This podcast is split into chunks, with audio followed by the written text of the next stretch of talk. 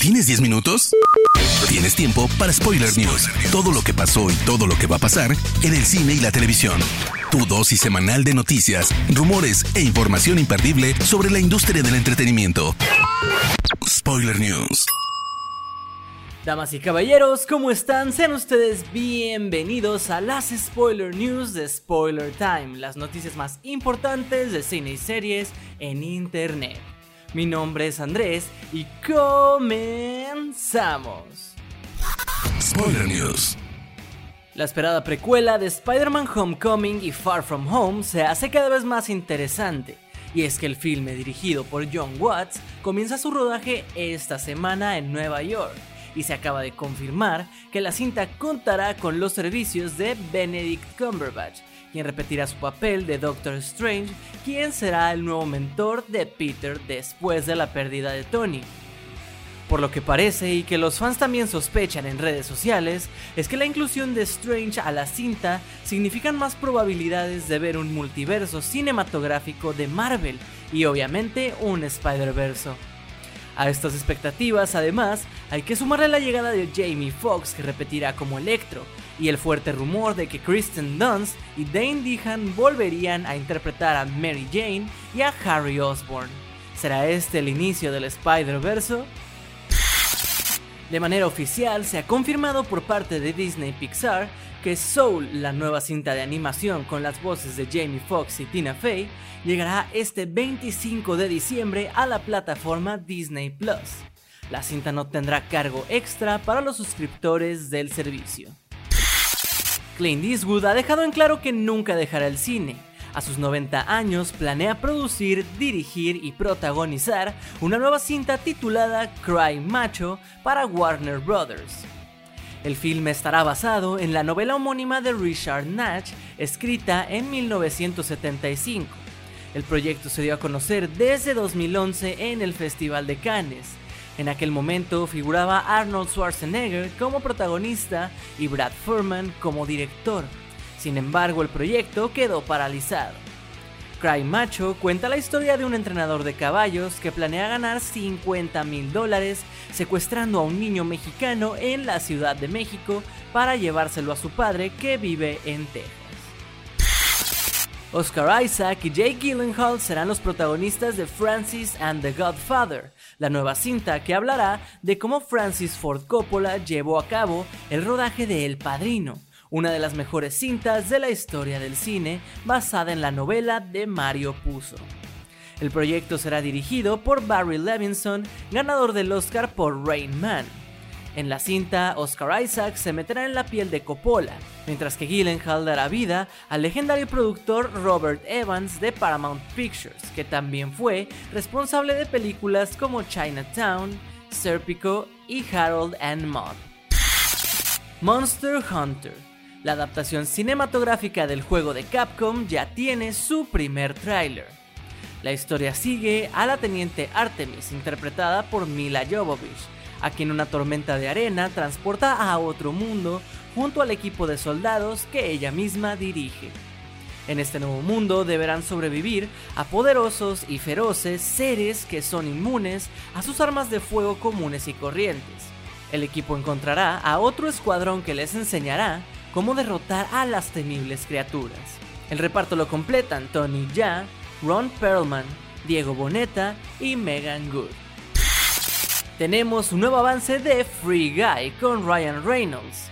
La cinta dirigida por Sean Levi sigue a un cajero que descubre que en realidad es un personaje secundario en un exitoso videojuego de realidad virtual con mundo abierto. Todo cambiará cuando conozca a Molotov Girl, y ésta le revele el secreto de su verdadera existencia. Es cuando decide convertirse en el héroe principal de dicho juego. El reparto lo conforman Joe Keery de Stranger Things y Taika Waititi de Jojo Rabbit. Se ha revelado el primer avance de Mank, cinta dirigida por David Fincher que llegará a Netflix el 4 de diciembre. Para este proyecto, el que fuera productor de Mindhunter ha contado con Gary Oldman, Lily Collins y Amanda Seyfried como protagonistas de su historia. Mank sigue al mordaz crítico social y guionista con problemas de alcoholismo, Herman J. Mankiewicz. Vemos su visión del cine de la época mientras intenta terminar de escribir el guion de la película Ciudadano Kane para Orson Welles. Ya conocemos cuál será el elenco completo para el reboot cinematográfico de Resident Evil. La nueva cinta se ambientará en el año 1998 y abarcará los dos primeros videojuegos de la saga. Los encargados de protagonizar serán Kaya Scodelario y Robbie Amell como Claire y Chris Redfield, Hannah Kamen como Jill Valentine, Ava Jogia como Leon Kennedy y por último Tom Hopper y Neil McDonough como Wesker y Birkin. Spoiler News. Pasando a las noticias de series, les cuento que The Voice de Prime Video ha sido ya renovada para una tercera temporada, sin embargo, no será la única vía por la que este universo siga su curso. Hace unas semanas se supo que la plataforma dio luz verde a una serie spin-off de la cual ya tenemos los primeros detalles. Craig Rosenberg va a ser el encargado de desarrollar el guion del proyecto, que sin duda no será apto para menores de 18 años, y cuya trama principal se situará en la Universidad Bott International de Estados Unidos, que admite exclusivamente a superhéroes adolescentes. Esto es lo que Eric Kripe, creador de la serie, ha declarado.